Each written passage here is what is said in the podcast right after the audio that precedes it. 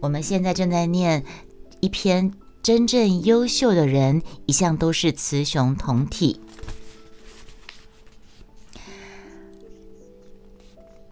这是收录在《这世界很烦，但你要很可爱》这本书里面，作者叫做清音。好，我继续念喽。在柏拉图的会影片当中，有一个叫做亚里斯多芬的人，讲了一则古希腊神话故事。故事是这样说的：最早的人类是球形的，有四条手臂、四条腿、一个头、两张脸。朝着相反的方向看，这些球形人类有着非凡的力量和智慧，跟诸神战斗，结果被嫉妒的神砍成两半，以消减他们的力量。结果变成两半后的球形人类，一半是女性，一半是男性。从此以后呢，这两半一直在寻找对方，渴望重逢。亚里斯多芬告诉我们，当他们中的一半遇到另一半的时候，就会就会融化在爱、友谊和亲密当中，片刻都不能分离。他们要一起度过一生。哦，so this ne，原来在希腊神话里面是这样的，很有意思哦。著名作家周国平在。碎句跟短章中也曾经写到，最优秀的男女都是雌雄同体的，好有意思哦。我们继续听。其实从心理学的角度来说，每个人在心理上都是雌雄同体的。荣格是最早观察到人类心理有雌雄同体现象的心理学家。他指出，在男人魁梧的身躯里，其实生存着足够阴柔的女性原型意象，称为阿尼玛。同样，在女人娇柔的灵魂中，也隐藏着属于他们的那个男性原型意象，叫做阿尼姆斯。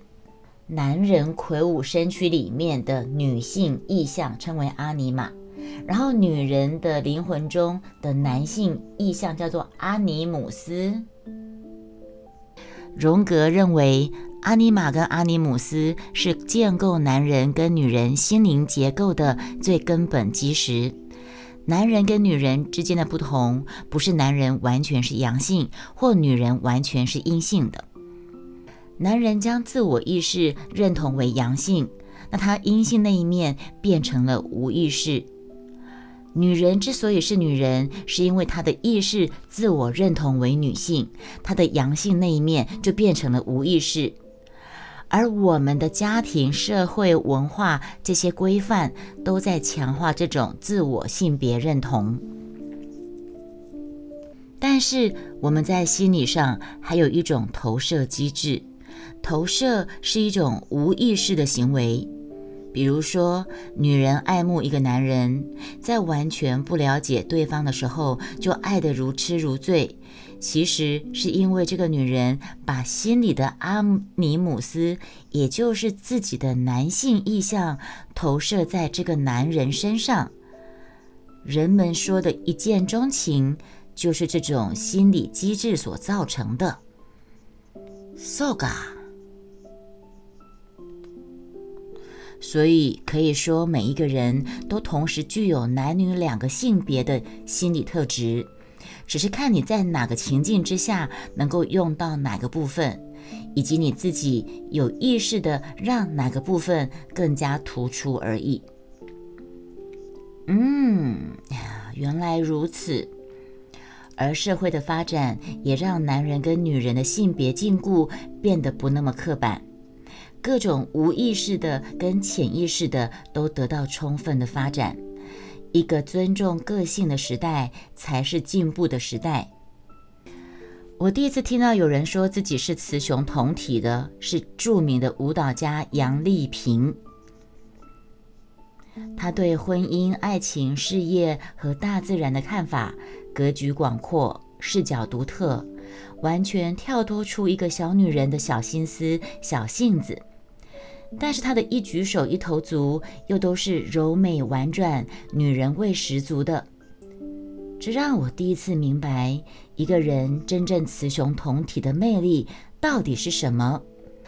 所以，以下的建议说给那些想要扮酷、扮攻气十足的女孩子们：真正的酷，并不在外表，不是梳个油头、套一件西装、叼个烟斗就是霸道总攻了。真正的酷是在心里，你要真正的接纳自己。你可能不会因为自己某个部分不够完美去整容，你也不会因为自己竭尽全力，但结果依然不尽人如意的事去懊悔。不用内疚感折磨自己，你只求有成长，但不求有完美。你只求有成长，但不求完美，就对了。你要无惧他人的目光，你是个敢做自己的人。你喜欢什么，不喜欢什么，选择哪一种人生、职业跟恋爱，你结不结婚，以及你跟谁在一起，你只要听你自己的，不必在乎不了解你的人那些人的飞短流长。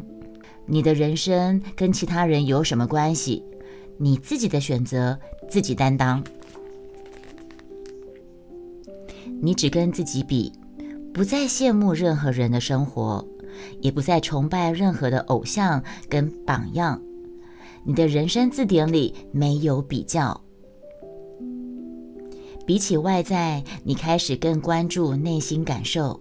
你是聪明的、理性的，但大多数的时候，你的大脑还是听从内心的指挥。你懂得尽量跟随自己的心。你会管理跟控制自己的负面情绪，而不是用理性去压抑真实的情感跟情绪。你对于疏解自己自有一套方法。当你能够真正活出自己，你的小宇宙才会爆发。这个时候，无论你的外表是女子还是女汉子，或者你打扮得像个男人。